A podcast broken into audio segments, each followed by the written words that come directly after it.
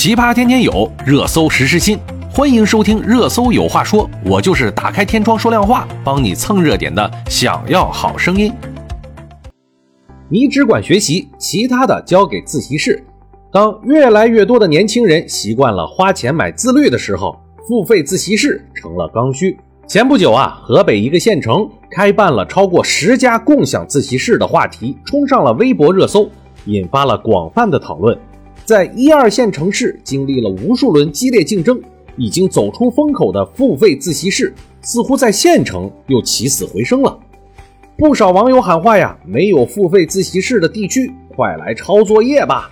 可是呢，抄作业真的就这么简单吗？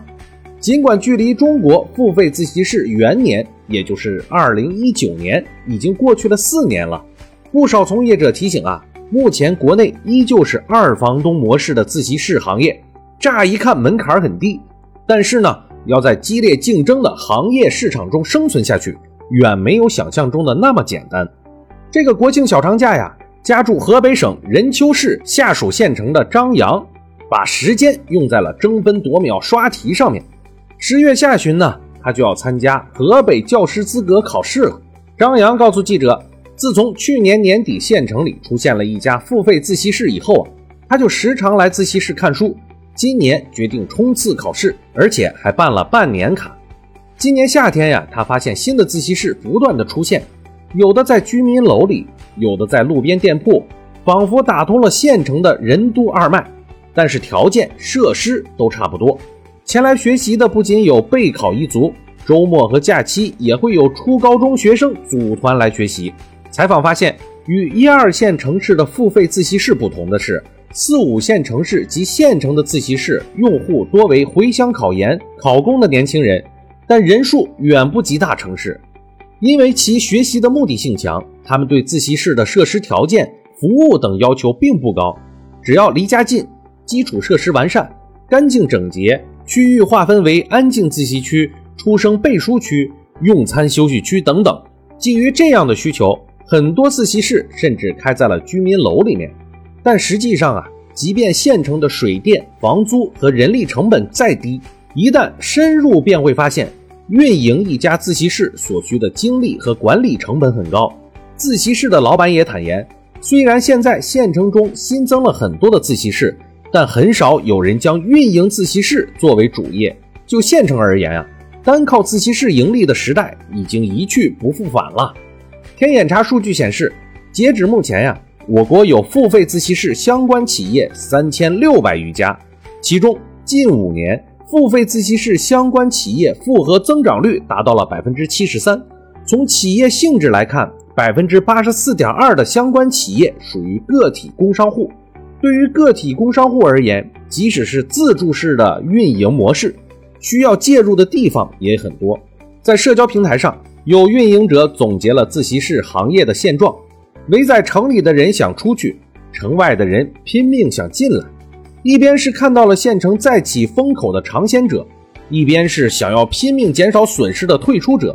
不可否认的是，当下以预收会员费为主、模式单一的付费自习室，确实无法吸引更多的用户前来买单。近一年呀，因为自习室开在了商圈写字楼附近。租金不断的上涨，大家也计划进行第二次涨价。在他们的周围，自习室闭店潮已经开始出现了。虽然啊，因为考研、考证等刚需人群的大量存在，自习室并不缺少消费者。但如果不能开辟新的盈利点，每次都靠涨价来维持运营，也不是长久之计。自习室家的模式如何进行破题呢？远没有从业者想象的那么简单。艾媒咨询发布《二零二一年中国付费自习室行业发展现状与消费趋势调查分析报告》也印证了这一点。目前呀，中国付费自习室存在盈利模式单一、产品同质化严重、客流稳定性差等发展问题。艾媒咨询分析师认为，与国外成熟的付费自习室模式相比，中国的付费自习室市场尚未成熟。用户对于付费自习室的消费仍处于教育市场早期阶段。虽然消费者对付费自习模式的认可，但是呢，未来去尝试的态度仍十分的暧昧、细分化、跨界化。共享化、智能化、社区化、规范化，或将成为中国付费自习室的未来发展趋势。付费自习室早已经是遍地开花，作为新兴业态，也迫切需要建立行业标准和进行监督引导。多位从业者在接受采访时表示，目前的市场监管还仅存在于对公共场所的消防、防疫等的监管。如果开在县城的居民楼中，监管那就无从谈起了。但在当下，自习室是否能够摆脱二房东的模式，还需要从业者再思考、再探索。好了，今天我们就说到这儿吧，我们明天见。